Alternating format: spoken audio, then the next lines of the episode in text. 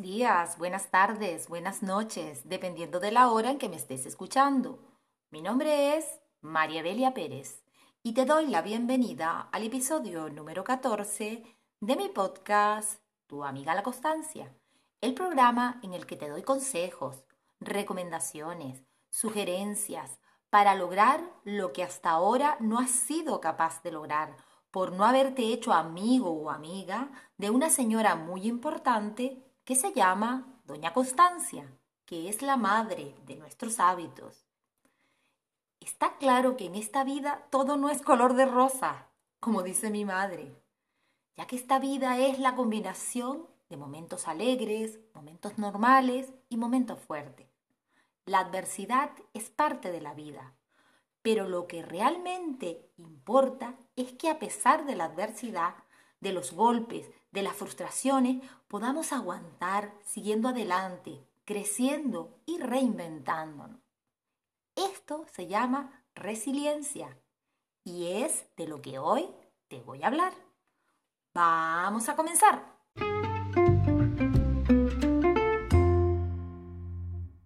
La palabra resiliencia es un término que anteriormente se escuchaba a nivel de la física cuando el profesor en el instituto te hablaba de las propiedades de los materiales, eh, te decía que un material resiliente es aquel que tiene la capacidad de recuperarse de una deformación producto de un esfuerzo externo. No sé si lo recuerda.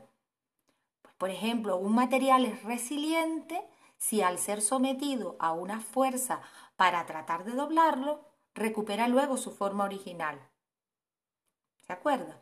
Pues este concepto se ha ido incorporando últimamente en la psicología, definiendo la resiliencia como esa capacidad que tienen las personas para sobreponerse a periodos de dolor emocional intenso o a trauma y resultar fortalecidos por sí mismos. Cuando un sujeto es capaz de hacerlo, se dice entonces que tiene una resiliencia adecuada, ya que puede sobreponerse a esos contratiempos e inclusive sacar un aprendizaje y sacar provecho de ello. La resiliencia significa rebotar de una experiencia difícil, como si uno fuera una pelota o como si uno fuera un muelle, es decir, que vuelves a tu estado anterior. Otro símil eh, que podemos emplear es moverte como si fueras un junco, que ante la tempestad se dobla de un lado a otro sin que se destruya. Como lo dice la canción de Resistiré, soy como el junco que se dobla, pero siempre sigue en pie. Si bien existen ciertos rasgos de la personalidad que ayudan en el desarrollo de la resiliencia, la buena noticia es que esta capacidad de ser resiliente se puede aprender, ya que incluye un conjunto de conductas, pensamientos y acciones que pueden ser entrenadas y desarrolladas con constancia por cualquier persona. Existen una serie de hábitos o conductas que en la medida en que las pongas en práctica día a día de manera constante, te ayudarán a ser más resiliente. Vamos a comentarla. Primero que nada, desarrolla apertura al cambio, es decir, acepta que el cambio es parte de la vida. Es posible que como resultado de una situación adversa no puedas alcanzar ciertas metas que te has propuesto. Pues aceptar las circunstancias que no puedes cambiar te puede ayudar a enfocarte, a redirigirte a las circunstancias que sí puedes cambiar. Otro consejo, aprende a ver las crisis como oportunidades. Fíjate en la filosofía que utilizan los japoneses. Para ellos, la palabra crisis es oportunidad. Es decir, evita ver las crisis como un obstáculo insuperable. Recuerda, tú no puedes evitar que ocurran acontecimientos que producen mucha tensión, pero sí puedes cambiar la manera como tú interpretas y reaccionas ante esos acontecimientos. Por lo tanto, acostúmbrate a tomar las dificultades como un aprendizaje, a ver un poco más allá de los momentos difíciles y a no desfallecer, es decir, a no tirar la toalla y sobre todo Ante una adversidad, pregúntate siempre, ¿qué puedo aprender yo de esto? Otro consejo que te voy a dar para que lo intente eh, establecer como, como un hábito o como conducta es intenta establecer siempre relaciones fuertes con los demás. Es importante que establezca buenas relaciones con tu familia, con tus amistades y con las personas que te importan. Y también es muy importante que cuando necesites, lo necesites, pidas ayuda. Pidas que te apoye, que no te dé vergüenza pedir ayuda, ¿vale? En un momento determinado.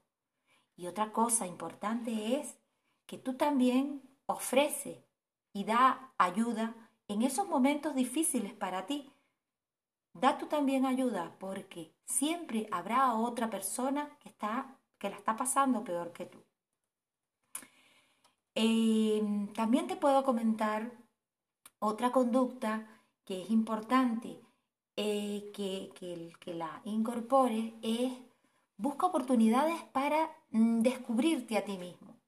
Muchas veces, como resultado de, su lucha contra la adversidad, las personas pueden aprender sobre sí mismas y pueden sentir que han crecido de alguna forma tanto a nivel personal como a nivel profesional y sobre todo que se han repotenciado.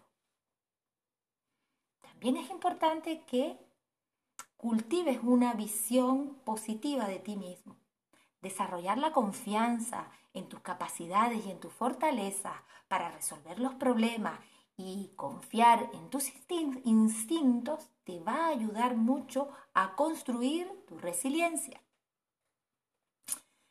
Eh, aprende a relativizar y evita victimizarte. Toda situación es relativa, dependiendo de con lo que lo compare. Entonces, cuando mm, mm, estés en una situación, pues planteate, esto que me está pasando a mí, comparado con lo que le sucede a otra persona, es grave, pero no tanto. Porque siempre, como te dije, siempre hay gente que lo está pasando peor que uno. Otro consejo que te doy es utiliza siempre el sentido del humor. Esto siempre te va a ayudar a relajar el ambiente y le va a quitar fuerza a las adversidades. También nunca pierdas la esperanza. Una visión optimista, objetiva pero optimista, te va a permitir esperar que ocurran cosas buenas en tu vida. Por lo tanto, trata de visualizar lo que quieres en vez de preocuparte por lo que temes. Por último, para definir la resiliencia me voy a quedar con una frase que escuché el otro día en una conferencia sobre resiliencia que dice, en esta vida no importa lo que te pase, sino lo que haces con lo que te pasa. Y hasta aquí el programa de hoy.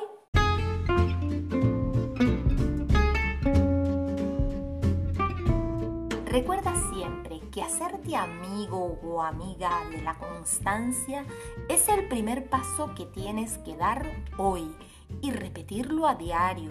Si puedo, si soy capaz de ser constante ahora y siempre. Y hasta aquí este podcast. Muchísimas gracias por permitir expresarme Gracias por escucharme y darme la oportunidad de llegar a tu mente y a tu corazón. Te espero en otro episodio más. Recuerda que puedes seguirme como tu amiga La Constancia en mi Instagram, en mi canal de YouTube o en las diferentes aplicaciones de podcast como por ejemplo Evox, Spotify o cualquier otra que tengas a la mano. Adiós, hasta el próximo episodio.